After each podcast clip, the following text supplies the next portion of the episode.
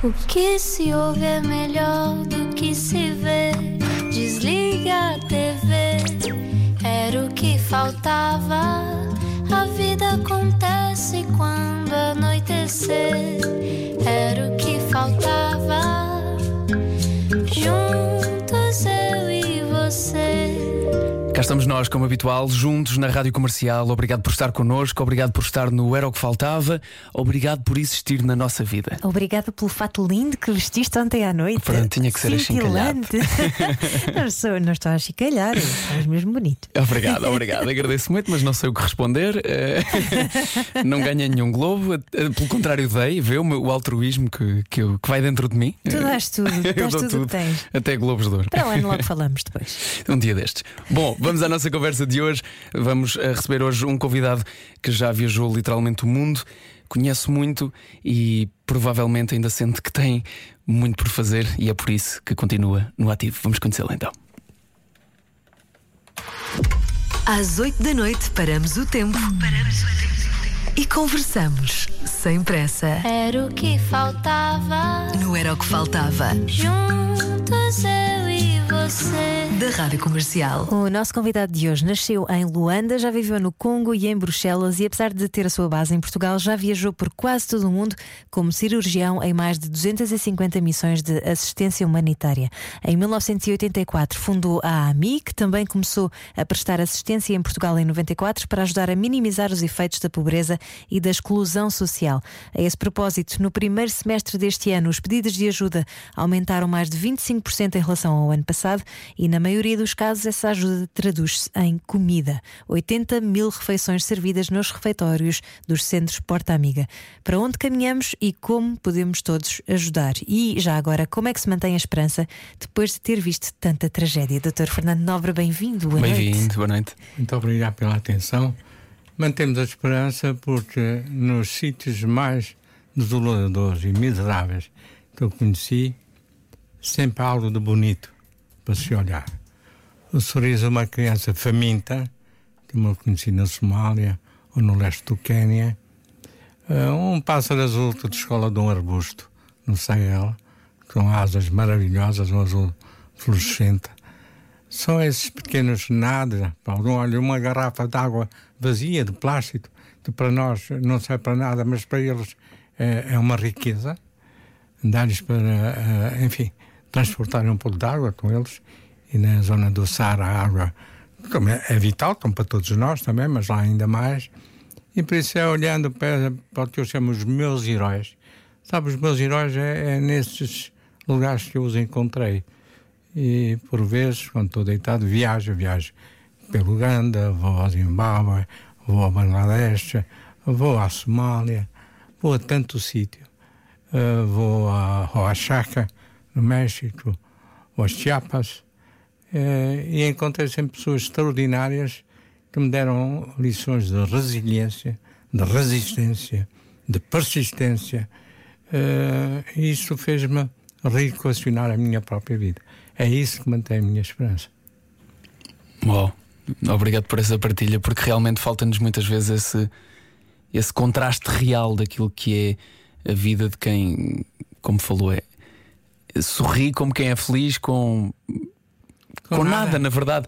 Porque nós achamos muitas vezes, e se calhar é um, é um erro que, que nos é muito impingido, não sei se é muito instintivo, mas é-nos muito impingido por fora, de que as- a, a felicidade vem de fora e não de dentro. É, está completamente certo. Eu acho que a felicidade vem antes de mais do que temos em nós.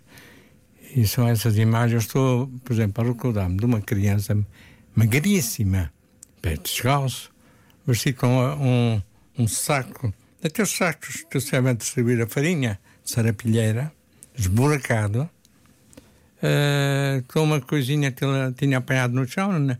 Era uma boneca sem pernas e sem braços. E, no entanto, é uma fotografia eh, que nós temos, na minha extraordinária, porque ele tem um sorriso tão maravilhoso. Eh, Enfim, é um verdadeiro morro no estômago de todos nós. Perfeitamente insatisfeitos, independentemente de já termos tudo, ou tínhamos tudo até há pouco tempo, eh, quando tudo eh, foi posto em questão em termos globais, com problema de saúde, inclusive. E por isso, tudo isso me interpelou e já lá vão mais de 40 anos que eu deambulei pelo mundo todo, quase todo. Vim a 200 países, tive um pouco mais de 185, mas deu-me para ter a minha fotografia do nosso mundo. E como no juramento dos médicos, eh, há três coisas essenciais. Primeiro, dedicar a sua vida à humanidade. Foi isso que eu tentei fazer. Segundo, dedicar a sua vida aos seus doentes. E terceiro, nunca provocar danos eh, de propósito, não é? Uh, e ao fim e ao cabo, uh, não realizei o sonho do meu pai. O meu pai queria que eu fosse, enfim, catedrático de cirurgia em Bruxelas, onde eu vivi 20 anos e onde nasceram os meus dois filhos mais velhos, de um primeiro casamento. E ao fim e ao cabo acabei uh, por seguir o que parecia ser o carreirinho da minha vida, que eram missões humanitárias, na altura no quadro dos Médicos Sem Fronteiras, acabou por se transformar na minha autoestrada e vai continuar a ser, porque já não tenho outra. É essa que eu vou seguir até ao fim. Uma autoestrada que uh, iniciou enquanto cirurgião e que depois prolongou enquanto professor catedrático também, não é? Inclusivamente há uma cadeira fundada por si que reformou-se este ano, este verão, um, mas que, que, deu até este verão, que, que, se chamava precisamente Medicina Humanitária. Sim, foi uma cadeira até a Faculdade de Medicina da Universidade de Lisboa, então dirigida uh, pelo professor Fernandes e Fernandes, José Fernandes e Fernandes, que me pediu para criar essa cadeira, que já existia em algumas universidades europeias.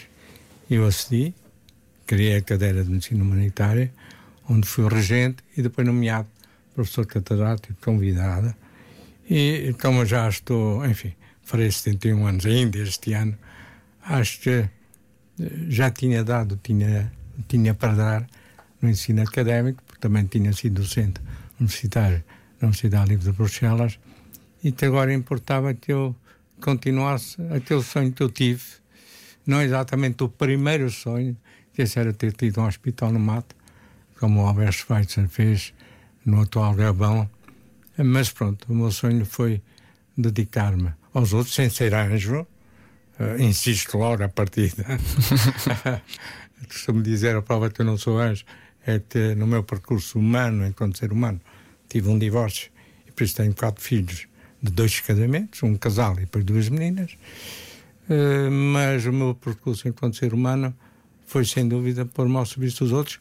Comecei como voluntário numa instituição para crianças autistas, depois fui médico da Amnistia Internacional, escrevi dezenas, para não dizer centenas de cartas a colegas meus presos nas prisões psiquiátricas da então União Soviética, que era preciso, enfim, eh, dar-lhes vida, saber. É muito importante para alguém que está preso saber que há outros que se ocupam dele, sabem que ele está ali, que não pode ser morto de qualquer maneira, ele já existe. Uh, pronto. E depois entrei nos Médicos Sem Fronteiras, onde fiz enfim, o meu percurso, e depois fundei a AMI em 1984, sim. De todo esse percurso de que falou e com essa experiência enquanto professor, Dr. Fernando Nobre, eu imagino que os estudantes nas suas aulas tenham muitas dúvidas também, não é? Mas é muito difícil traduzir aquilo que se vê, aquilo que se sente e, e se calhar também explicar que o sofrimento não é comparável, não é? Porque provavelmente. Uh, estando num cenário desses, uh, o doutor também tem momentos de quebra e de queixa e de ir abaixo, não é? é relativiza mais as coisas? Como, como é que se gera as emoções nesses. Sabe, eu tenho talvez a sorte de ser cirurgião. Tenho duas especialidades cirúrgicas, enfim, cirurgião geral e urologista. O único momento de quebra, não meu, mas de toda a minha equipa, aconteceu na fronteira entre o então Zaire e o Ruanda, na altura do genocídio. Estamos a falar de julho de 1994. Eu vi a minha equipa após três dias em estado atónito. Perguntamos o que estamos aqui a fazer. Nós não servimos para nada. Estou a morrer, apesar que o nosso campo de Kibumba, onde estavam mais de 800 mil pessoas, morriam mais de 2.500 por dia num terreno inóspito, vulcânico, onde não era possível fazer fossas e por isso os corpos eram empilhados e depois a pasada de cal, enfim, não era possível enterrá-los. E quando chegávamos ao campo, todos os dias de manhã, porque à noite era impossível ficar no campo, que havia muita violência, eh, víamos ao longo das, da estrada cadáveres e todos os dias contávamos.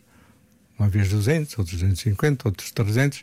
Eram aqueles que tinham morrido durante a noite e que os familiares punham em esteiras ou, ou nus ou num cobertor.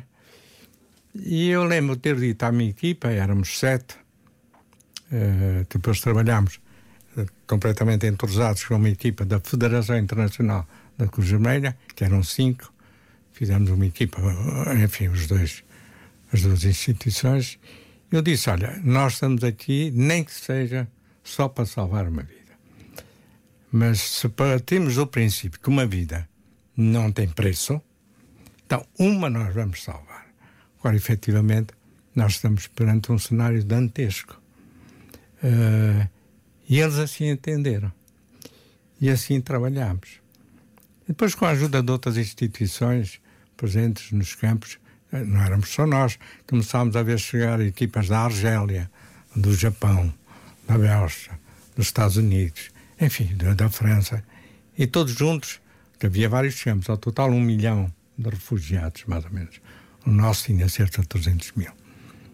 E nessa, nessa passagem eu lembro ter ido visitar um campo ao lado de Mugongo, que era gerido, enfim, por uma instituição espanhola, entre outras instituições.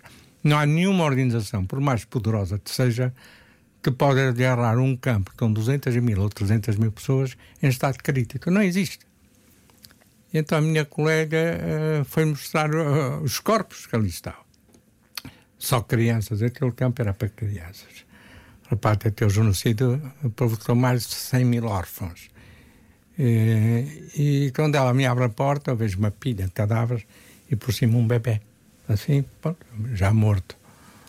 Uh, eu lembro do Sebastião Salgado, esse fotógrafo mundialmente conhecido, que andava nos campos a uma certa altura, ter vindo ao nosso acampamento, onde nós estávamos, eu era o único cirurgião presente, eu era chamado para todo lado, cá sempre copos de lança, de faca, de tiros, sei lá o quê, e ele vir a chorar, ter connosco, porque ouvimos falar português, ele é, é brasileiro, dizer: Olha, eu acabei de ver morrer uma mãe e são cinco pequenitos à volta dela, por favor, vão buscá-los. Ele a chorar. Sebastião Salgado é uns anos mais velho que eu. E assim fomos, fomos buscar. E no nosso campo nós tínhamos um, uma secção à parte, eram as crianças que nós alimentávamos. Fazendo, se chama aloa. Aloa é uma mistura eh, de farinha, por isso proteína, de açúcar, de óleo, os três componentes, enfim, nutri nutritivos essenciais, já antes panelões, e as crianças comiam à mão daqueles panelões. Isso para dizer que há situações que mexem com qualquer um. O cirurgião é aquela pessoa que, por mais crítica que seja a situação, não pode sair de um bloco operatório a correr. Eu tenho um querido amigo meu que morreu aos 42 anos, fulminado por um ataque cardíaco, porque a doente estava a morrer, uma cesariana. Peço desculpa, não, não tenha medo, não se passar Não tenho, doutor, não se preocupe. Obrigada então, pelo cuidado. Uma ruptura uterina a paciente entrou em choque, ele eh, viu que ia perder a doente, foi tendo pôr a mão no peito, foi fulminado por um ataque cardíaco, caiu no chão. Eu lembro que o colega que entrou no bloco operatório a correr não sabia quem atender. O médico anestesista gritava: Ela vai morrer, ela vai morrer. Ele olhava para o colega estendido no chão e os dois morreram e foram enterrados no mesmo dia. O cirurgião não pode deixar um bloco operatório deixar uma doente a morrer ou a sangrar. Não pode. Daí que é como uh, se dizia antigamente: o comandante do navio tinha obrigatoriamente de ser o último a sair do navio. Isso. Esse altruísmo para lá, muito para lá do que a palavra consegue descrever é uma coisa que já estava dentro de si antes desse juramento que um, que um médico faz? Olha, eu não sei, eu tive a sorte, eu e os meus irmãos, nós somos cinco, temos tido os pais que tivemos, Dá pouco tempo dei uma conferência sobre educação e conhecimento. Muita coisa, muita gente confunde o que é educação e o que é conhecimento. A educação é, em geral, o recebemos da família, que nos dá a estrutura, o esqueleto, a ética, a postura, a dignidade, os valores. Eu tive dois pais, que o meu pai era extremamente rigoroso e severo. Eu tinha uma mãe que era, bom, tu dito é uma santa, que era o amor personificado. Mas mesmo assim, essa minha mãe que recolhia meninos africanos pelas ruas de Luanda, que os levava para a nossa casa, que lhes dava bem, que vestia com, com as nossas roupas, depois colocava-os em colégios. Era a mesma mãe que dizia, isso marcou-me para da minha vida, eu prefiro ver o meu filho morto do que saber ladrão. Isso até hoje, estou cheio de arrepios. Era, era categórico. Meu filho não pode nunca ser ladrão. E segundo, eu não quero um filho que bata. Nunca batam primeiro. Mas se alguém vos atacar e bater, eu não quero que meu filho vire as costas e vá a fugir. Não, não. Em frente, sejam quais forem as circunstâncias e as consequências. E por isso, eh, eu tive a sorte, assim como os meus irmãos, e não foi por acaso, de dos cinco irmãos, três depois juntam-se a mim, a mim dentro da AMI, já só resta um. Uh, e por todos tínhamos recebido os mesmos valores em relação ao outro. E possivelmente isso e o facto de eu ser um miscigenado, um multiculturalizado, como dizia há pouco, do lado, do meu pai são as famílias tradicionais de Oriminho e Galiza. Uh, do lado da minha mãe, uh, enfim, eu tenho, porque vi fiz o meu, o meu teste ADN, eu tenho raízes desde a Escócia, todos os países do norte da Europa até a República Tcheca. Há um grupo conhecido, dinamarquês, os, os Bjork. Os Bjork são, é um dos meus ramos. Mas, por outro lado, também tem sangue africano, que reconheço com muito orgulho. Eu tenho matriz avó Bantu, uh, que foi princesa, podia não ter sido princesa, do reino do Cacongo, que era um reino onde é hoje Cabinda, e por isso essa miscigenação, essa multiculturalização que eu tive a sorte de ter desde pequenito, eu tive a noção que eu pertencia a um todo, que era, que era este mundo. Uh, embora sentindo-me português, podia ter-me naturalizado belga, holandês, francês, etc, etc, pelo lado da minha mãe, mas nunca o quis fazer porque sabia que ia agora meu pai. Meu pai era, era português, pronto. E eu não, não, não podia magoar meu pai. E, e tenho muito orgulho em ser português, não me desprezando tudo o resto, porque sabe, nós portugueses, nós somos um dos 15 povos, posso falar à vontade, desde os etruscos até os norte-americanos, os chineses, etc., que marcamos indelevelmente a história da humanidade. É um povo fabuloso, desmente que tenha uma liderança fabulosa. Lá dizia o sábio, não é? Que fraca governação torna fraca forte gente. E nós tivemos, eh, enfim, um rei que foi Dom João II, o tal que dizia que havia o tempo da coruja, da observação, depois havia o tempo do falcão, que é a ação, isso observar e atuar, não é? Pensar e atuar. Eh, esse rei, ainda hoje, quando ando pelo mundo, eu conheço muitos, muitos sítios que não são citados onde estivemos. Eh, tudo isso foi herança de um rei que morreu em 1495, envenenado, inclusive, mas que teve uma visão estratégica fabulosa que marcou a nossa vida enquanto país dos últimos 500 anos. Ninguém mais fez o que ele fez. E, e nós somos um desses povos, sabe? Daí que, com muito orgulho, eu esteja onde estiver, defendo Portugal. E repare, quando se deu o tsunami, eu decidi ir para o Sri Lanka. Porquê? Primeiro, porque a Indonésia fechou-se em copas durante uma semana. Que eu tinha, sobretudo, morto na banda Aceh, onde houve muita presença portuguesa hoje islâmica, como a maioria da Indonésia, onde havia um movimento rebelde, e para o governo era bom que eles morressem todos de uma vez, resolvia-se a questão da rebeldia, mas o Sri Lanka era a Tapurbana, era o Ceilão. era Luís Vaz Camões. E por isso, eu estava no Panamá quando se deu o tsunami, dia 26 de dezembro de 2004, e dois dias depois aterrei em Colombo. E o nosso mundo é tão fabuloso, meus amigos, que ao sair do avião, eu nunca tinha estado no Sri Lanka, que hoje conheço tão bem, e eu lembro ter dito ao meu jovem irmão, que me acompanhava, eu disse ao Zé Luís, agora é que vão ser elas, porque nós nunca aqui estivemos, eu não conheço ninguém. E dois dias depois aterra um avião vindo de Lisboa, onde descem lá das cargas equipas de jornalistas e equipas médicas. Como é que nós vamos resolver isso? Estou a sair do aeroporto e vejo um senhor com uma túnica branca e uma faixa preta, com uma pancarta com escrito DR Fernando Nobre. Sou palavra de honra. Olhei para trás para ver se havia outro. Não disse Fernando Nobre sou eu. Então ter com o senhor, que era um padre, Rito Shelton Fernando. Porque Fernando tornou-se num apelido no Sri Lanka. E eu perguntei ao seu padre, depois deve ter identificado, então que sabia que eu ia aterrar aqui hoje neste avião. E ele disse: Olha, eu fui alertado pelo escritório da Asian Human Rights Commission de Hong Kong a dizer que o doutor chegava aqui hoje. E ele, como sou representante deles no Sri Lanka, para eu estar aqui para me pôr à sua disposição. Este é o lado maravilhoso do mundo global. E é por essa via que íamos, devíamos ir todos, porque já dizia o José de Castro, as terras cultiváveis deste planeta dão para alimentar se as soubermos bem tratar e irrigar, e a água para isso, dá para só ocupar pelo menos 13, 13 bilhões de pessoas. Nós estamos a caminho dos 8 bilhões. Ainda há espaço para muita gente. Quase o dobro.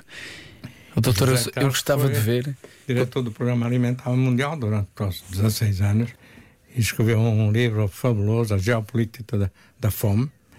E, e por isso, se nós olhássemos para os outros, sem querer ser anjos, repito, não sou anjo, mas como nossos semelhantes, dignos de respeito, de estima, de amizade, de dignidade, então podemos fazer um outro mundo. Eh, eu costumo dizer, peço desculpa fugir um pouco para aí, estamos numa época do, do nosso planeta extremamente perturbadora, para não dizer ameaçadora, com impactos, olha, sobre a fome no mundo, no mínimo, desde há dois anos, já uh, houve mais de 250 milhões de pessoas com fome. Começou por falar do caso em Portugal, também a fome está, tá a subir. Hum, e vamos falar mais sobre isso e o trabalho da AMI. A inflação é o que ela é, e estamos já estamos fora de Portugal. A inflação é o que ela é, os juros da dívida são o que são, os custos energéticos são o que vão ser, e nós sabemos todos que a fome vai aumentar. Porque aquela classe média, média baixa em Portugal, que ainda tinha o nariz fora d'água, agora vai mergulhar. Por isso é para eles todos que nós vamos ter que uh, nos ocupar. E por isso, se é para ver, como se diz por aí, e desculpa, peço desculpa se sou politicamente incorreto, mas também já sou velho para poder ser. Se vamos para um great reset, um grande recomeço, eu estou de acordo, mas a 100% oposto àqueles que, querem, que nos querem fazer. Sim, sim, é preciso recomeçar o mundo num percurso humanístico, de solidariedade. Eu há 14 anos escrevi um livro que é Humanidade, Despertar para a Cidadania Global Solidária. Eu sou um cidadão do mundo, sou. Mas na base da solidariedade e do interesse pelo outro. Poderia tentar aqui N histórias dos meus heróis que transformaram as suas vidas porque foi-lhes estendido uma mão. Então, lhe só dois casos rápidos, rapidíssimos. Zimbábue. Uma senhora de 80 anos, dupla catarata, cega, uh, os filhos morreram de sida e ela está no chão, sentada ao pé de uma palhota, numa esteira, e com imenso carinho puxa o seu neto deficiente de nascimento sempre ao pé dela. Aquilo atingiu-me de tal modo que eu perguntei à freira católica que ia comigo, oh, irmã, diga-me lá, quanto é que custa para operar as cataratas dessa velha senhora? Porque ela fazia potes de cerâmica e vendia para sustentar, enfim, aquela criança. E ela disse: olha, quando consulta, tem arara, mais operação, mais pós-operatório, blá blá blá, 400 dólares. Eu, como andava sempre com um recheio de fundo de maneio, abri a carteira e disse: olha, 400 dólares. Faça-me operar esta senhora, mas olha, atenção, eu daqui a um ano estou aqui. E fui um ano depois. A senhora sai da sua cubata, como nós chamamos em Angola, da sua palhota, com um sorriso a andar. Vem para mim, dá-me um abraço. Epá, é extraordinário. E oferece-me um pote que eu não quis aceitar, porque não, vou pagar. Um pote simples de cerâmica, mas com traças manuais de, de unhas. Epá, nem que ela vivesse só mais cinco anos o carinho que aquela avó dava ao seu neto merecia tudo. Mas posso falar de um amigo no, no, no, no Uganda, enfim, que estamos, eu estou a chorar também, porque a mulher abandonou, ele com SIDA, três filhos com SIDA, paupérrimo, paupérrimo, paupérrimo, fazia tijolos como os, faziam os hebreus no Egito, do tempo de Moisés e antes disso, do tempo do José, misturando barro com palha. E ela fazia assim para sustentar os seus três filhos. Antes deles irem para a escola, ajudavam o pai. Quando vinham da escola, ajudavam o pai. Com a nossa ajuda, ele comprou uma vaca, depois um porco, depois um terrenozinho onde plantou milho. Depois começou a fazer. Ele, ele, ele morava num tegúrio autêntico. Começou a fazer a sua casa de tijolos. E ele agarrou a oportunidade. Transformou a vida dele. Pôs os filhos na escola Epá, e a humanidade é isso. Não vem cá com conversas, é isso. E por isso daí, às vezes, uma, uma profunda revolta que eu sinto quando sinto que há entidades, para mim já não são seres humanos, que olham para os outros como se de baratas tratassem, ou pulgas, não sei. Uh, estou à espera de uma próxima epidemia do gafanhoto, porque a nossa humanidade há espaço para todos. Saibamos é, sem ser igual, porque não há igualdade possível, uns estudaram mais, outros trabalham mais, outros são mais inteligentes, seja o que for. Mas se redistribua melhor o que se produz neste planeta. Não vai haver necessidade de andarmos aí com teorias, eh, enfim, psicopatas, falo médico agora, ou, ou outras, distópicas. Não. São ações concretas e é, é, dar a mão. Às vezes é tão simples e. Ajudar-nos uns aos outros. Por todos nós há um momento da vida que, se não nos der a mão, somos capazes de nos suicidar. Os suicídios estão a aumentar, inclusive nas crianças, nós sabemos isso. Pode não se falar, mas se elas estão a acontecer, estão a acontecer. Pois tem efeitos tremendos na sociedade humana. Em termos todos os direitos humanos, a Declaração Universal dos Direitos Humanos, os 30 artigos, dividido em cinco categorias: cívicos, sociais, os políticos, os económicos, os culturais, etc. Todos foram violados. Todos foram violados. O Tribunal Constitucional, e o que eu vou dizer aqui, disse ao seu presidente em Belém, dia 20 de agosto, que é professor de Direito Constitucional, foi professor de Medicina. Eu fui membro do Conselho Geral da Universidade de Lisboa, onde ele era lá professor. Por isso conheço bem o professor Marcelo. Eu disse-lhe não quero ficar na Estado de Portugal nas páginas negras, porque você não pode autorizar certas coisas. Eu fui candidato presidencial, fui deputado, fui candidato a presidente da Assembleia da República. Eu sei, conheço a Constituição. E depois, dois anos depois, o Tribunal Constitucional vem nos dizer que todas as medidas tomadas foram anticonstitucionais. Quer dizer, foi pena não se ter pronunciado mais cedo, já agora. E por isso, na nossa Constituição está escrito que todos nós, cidadãos livres, temos o direito de defender as nossas liberdades, direitos e garantias. Eu vim para Portugal, repare, a primeira vez que eu vim para o país do meu pai, onde ele nasceu, no verão de 75, nunca cá tinha posto um pé. Porque não ousava pôr cá um pé. Como estudante universitário era. É, pouco rebelde, nunca pertencia a nenhum partido político, nem pertenço.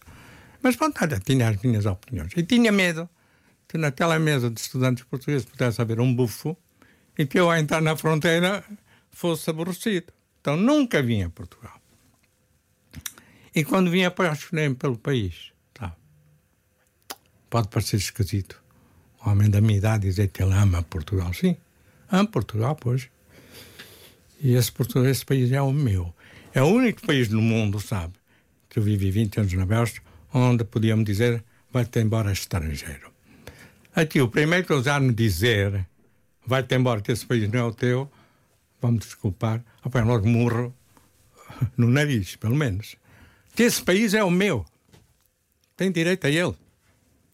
Doutor, todos nós estávamos comovidos com, hum, com, com, a mensagem que estava a passar de, de, nos ajudarmos uns aos outros. Mas antes de irmos para intervalo, que já está na hora, queria-lhe só perguntar se uh, aquilo que eu ouvia muitas vezes também, que era uh, isso, isso é uma utopia, essa coisa da paz global e da redistribuição global, porque há sempre quem queira mais e há sempre quem não queira partilhar o que é seu, daquilo que, que já viu pelo mundo Acha ainda assim que, que é uma hipótese? Eu acredito nas utopias, dizia o poeta, é ela que, elas permitem pular e avançar.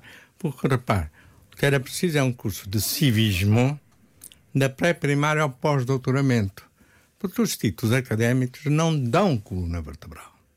A coluna vertebral é o que nos ensinam em casa, na família, e se não tivermos uma família que nos passou esses, eh, essa tal coluna vertebral, porque há pessoas com títulos académicos tão importantes quanto os meus, mas que são invertebrados, são gelatinosos, são de plasticina, são de plástico, mas não, sei, não são seres vertebrados.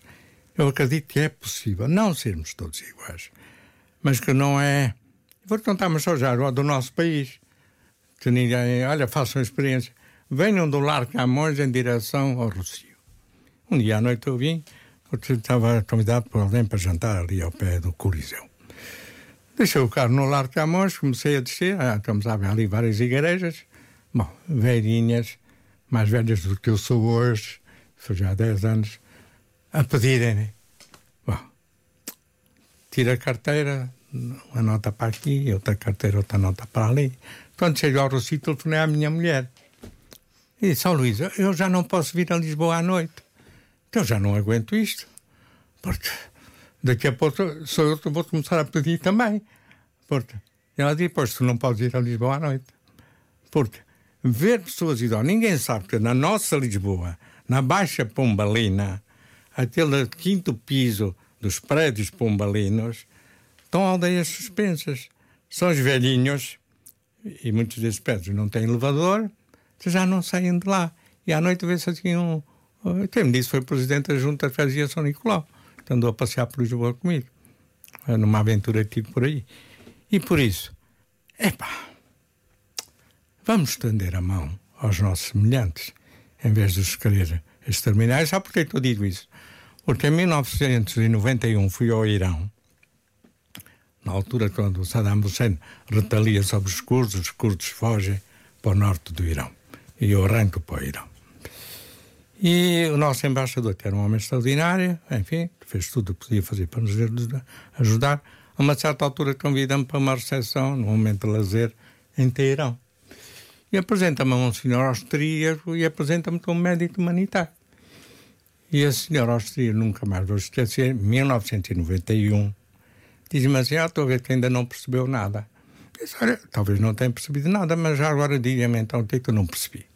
Ele disse: A África é para que daqui a 100 anos nós possamos lá ir para caçar de helicóptero. Eu só lhe disse, pois é pena que um dia os africanos não vão ao seu país para o caçar de helicóptero também, não é? Porque você quer caçar o quê? Animais a duas patas, é? E por isso, nesse, nesse nosso mundo, existem entidades, não digo seres humanos, entidades, que eles é que ainda não perceberam a base, da, a, a base no valor humano. Fossem educados. Repito, o conhecimento não dá coluna vertebral. Isso é outra matéria. O conhecimento dá-nos a pele, os músculos, mas sem coluna vertebral, nós somos invertebrados. E já a seguir vamos perceber de que forma é que esse conhecimento que estamos hoje aqui a transmitir também pode ser aplicado mais diretamente e em Portugal, até porque o trabalho que a AMI está a desenvolver por aqui tem muito uh, para uh, crescer ainda, porque os números são assustadores deste ano, como dissemos há pouco. Estão a crescer os pedidos de ajuda, em particular em forma de pedidos de comida, e vamos perceber de que forma é que vamos poder ajudar também. Dr. Fernando Nobre, obrigado por esta lição de humanidade que estamos também a ter e bem precisamos nos relembrar dela. Principalmente em alturas difíceis como esta. Já voltamos à conversa na segunda parte. Deste era o que faltava. Rádio Comercial. Se o seu dia passou a correr altura de parar o tempo. Era o que faltava. Na Rádio Comercial. Juntos eu e você. Continuamos juntos aqui na Rádio Comercial, neste era o que faltava. Obrigado por estar connosco e obrigado também a Dr. Fernando Nobre, presidente da AMI, que está connosco hoje pelas uh, inúmeras histórias que nos têm trazido também e lições, sobretudo de, de humanidade. Doutor, ficamos aqui também de, de, falar especificamente sobre esta altura que estamos a atravessar. O Natal aproxima-se e costuma ser uma altura crítica, os pedidos de ajuda estão a aumentar. Em particular, o tipo de ajuda mais pedida é a ajuda uh, de forma, em forma de bem alimentar. De que forma é que nós, todos nós, uh, podemos fazer essa, estender essa mão? Como disse na primeira parte, a quem precisa de ajuda e está ao nosso lado. Efetivamente, os alimentos pronto, é a primeira necessidade básica de sobrevivência de qualquer ser humano, com a água. Eh, e é esse pedido que nos chega de forma premente uh, para todos aqueles que uh, vão acrescentando ao número de necessitados que nos batem à porta. Assim como do sem-abrigo também está a aumentar 30%. Eu acredito sem ser alarmista nem pessimista, que só estamos no início de uma trágica aventura humana que vamos ter que travá-la. Por isso, como é que podemos ajudar? É muito simples. Se tiver confiança na instituição, por favor, ajude a instituição. Seja ela a mim ou outra qualquer, obviamente, a mim eu conheço-a por dentro, fundei há 38 anos. O Natal tem um período crítico, embora o Natal deveria ser todos os dias, como se diz. Uh, não obstante, é aí que as pessoas se sentem muito sós. Pouca gente sabe que dos sem-abrigo, 40% são verdadeiros autistas sociais. Não falam com ninguém, não conhecem ninguém, não têm documentação. E ainda há dois dias cheguei da Aveiro de comboio, Santa Apolónia, dei a volta por baixo do viaduto e vi quem está ali a dormir. Que é uma vergonha para um país, mas é, é verdade. E por isso, nós vamos desenvolver uma campanha de Natal, como já fizemos ano passado, pensar nos alimentos, mas também, como já o fizemos no passado também, pensar naqueles que estão a morrer de frio. Se permitem, acaba aqui para ver se as pessoas interiorizam. Que um dia muito rápido, o vosso tempo é precioso. Eu vinha um dia do Algarve de carro, falei à minha mulher e disse: Luísa, eu gostaria de passar um inverno como sem abrigo na rua. E ela, ah, enfim, as nossas mulheres são tremendas. Ela diz: Mas tu nunca serás o sem-abrigo. Então, então, então, como é não vou ser sem-abrigo? Quer dormir na rua três meses, uh, num saco de cama, no chão. Tu sabes que eu sou capaz de dormir se a gente se for. Tu nunca serás um sem-abrigo, porque tu sabes que tu tens uma casa. No dia em que estiveres doente, tu dás-me uma chamada, ou de passar, ou de saber como é que tu andas, eu vou-te buscar porque tu tens uma cama, tu tens comida em casa. O drama do sem-abrigo e dessa pobreza miserável que está a crescer é que eles não veem luz no fundo do túnel. Não têm esperança. Nós podemos dar esperança demonstrando que eles não são invisíveis, que eles têm uma identidade de ser humano e que vão ser tratados como seres humanos. Porque há muita pobreza escondida. Muita dizia a pouco aquela classe média, média baixa, está a mergulhar na pobreza. Desse o dinheiro que se dera, uh, uh, o trabalho é o que dignifica um ser humano. Pois bem, não há pleno emprego e não haverá pleno emprego daqui para o futuro, com a inteligência artificial todas as outras coisas vão surgindo. E por isso, se confiam numa instituição, por favor, então entreguem alimentos a essa instituição, alimentos ainda com prazo de viabilidade não venham cá dar coisas já com orgulho, coisas assim, por favor. Então, às vezes dão roupas, mas tenham cuidado de tirar os botões das roupas para guardar. Por favor, a, doação só tem valor se nós até dermos o melhor que temos. Se é para dar coisas eh, enfim, estragadas e sem botões e sapatos com buraco na sola, por favor, fiquem com isso. E por outro lado, talvez saiam à rua na noite de Natal e vão falar com pessoas que não têm família. Uh, e cada vez mais há pessoas sem família, há jovens, há pessoas com problemas do foro mental. E nós sabemos que o nosso país não tem estrutura para cuidar dessas pessoas. É o que nos falta também é sair, sair da bolha e perceber ah, a, a, o não nível do problema. Medo. Vamos para o pé do outro. Mas não. porquê é que nós temos tanto medo do outro, Dr. Fernando Nobre? Olha, por talvez uh, alguns no nosso inconsciente temos medo de um dia nos acontecer o mesmo. E pode nos acontecer. Não está a olhar. Eu conheci pessoas da ex-Jugoslávia, sérvios ou croatas, ou, que tinham a sua vida organizada, que eram médicos, etc. E depois foram sem contato como sem abrigo em Paris. E por isso, o facto de eu ter hoje uma vida, enfim, confortável, tive sorte na vida também, uh, não quer dizer que eu amanhã, de repente, não seja um foragido. Não tenha que, olha, te estender a mão para que alguém me dê qualquer coisa. Uh, e quando eu vejo, eu vejo, e acaba aqui, por favor, só uma história, alguém da minha idade, estou a parar no meu carro, com a minha fatinha, a minha gravata, uh, aos pés da minha filha, saía do curso de inglês. Ele passa, reconhece, uma figura pública, entre aspas, que sou, feliz ou infelizmente, e diz, ah, boa noite, doutor. Eram oito da noite. Eu saio do carro e disse, então, senhor, o que se passa consigo?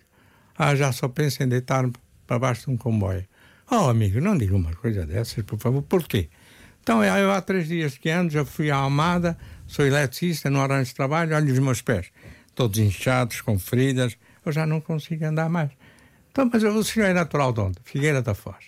Então, meu amigo, olha, tome isso, vá dormir numa residencial e hoje vai jantar. Quanto é que custa um bilhete de comboio daqui para a Figueira da Foz? Oh, só tem lá a minha velha mãe. Mas tem lá uma mãe, meu amigo. Eu já perdi a minha. Uma mãe não tem preço. Vai, regressa à Figueira da Foz, para mim tem lá uma mãe. Quanto é que é o bilhete para a Figueira da Foz? Tanto. Ah, toma lá. amanhã, hoje você vai dormir numa cama, vai jantar, amanhã levanta-se, compra o seu bilhete do autocarro e vai até a Figueira da Foz. Vá para o pé da sua mãe. Ele tinha a minha idade, tinha 60 anos. Foi há 10 anos. Espero que ele tenha ido para a Figueira da Foz. Não sei, não tive prova disso. Mas isso para dizer que epá, se nós não há nada pior para um miserável nesse sentido do que nós uh, desviarmos o olhar. Porque nem o queremos ver sequer, porque ele está andrajoso, tem os pés sujos, tem os sapatos rotos, uh, talvez até tenha pulgas. Nós temos que desparatizar todos os nossos equipamentos sociais todos os 15 dias, porque uh, os homens na rua têm pulgas daí termos posto balneários, etc, etc, etc. Então, fazer-lhes ver que eles não são dispensáveis. Nem que seja para despertar em nós o que resta ainda de humanidade em nós, aquela centelha divina que todos ainda devemos ter, espero bem que sim, embora alguns que eu conheço, penso que ela já se apagou. E por isso, epá, vamos estender a mão. Deem às instituições em que acreditam, podem visitar, no que diz respeito a mim, todos os equipamentos sociais espalhados no continente, nas regiões autónomas, são portas abertas. Vão ver o que fazemos e participem, ajudem-nos. Uma coisa é certa, para uma bolsa é que não vai. Ajudar a ajudar também. É, Obrigado, ajudar. doutor. Não é fácil sempre ajudar, sabe? Porque eles estão revoltados. Eles estão, às vezes, em ebulição. Às vezes estão nervosos já disse que possivelmente 30% andam na rua têm problemas do foro psicológico e psiquiátrico. É, estão abandonados pelas suas famílias. E é a única salvaguarda que eles poderiam ter para terem uma esperança de ter uma morte um dia digna, como eu espero ter um dia. E por isso, pá, se acreditam na mim, se acreditam nesse ser humano que pretende estar aqui, Epá, então ajudem-nos. Porque isso só estamos no início da tragédia da social e económica do país. Mas é por isso que estamos juntos uh, e para um mundo hoje. sem intolerância e sem indiferença, como Exatamente. diz o seu lema e o É, lema sim. da AMI, Fernando Nobre. Muito obrigado, doutor, por esta conversa. Obrigado, eu. Obrigadíssimo. Já a seguir, Comercial by Night aqui na Rádio Comercial. Estas e outras conversas sempre em radiocomercial.ol.pt. A vida acontece quando anoitecer. Final de dia sem companhia Era o que faltava. na Rádio Comercial.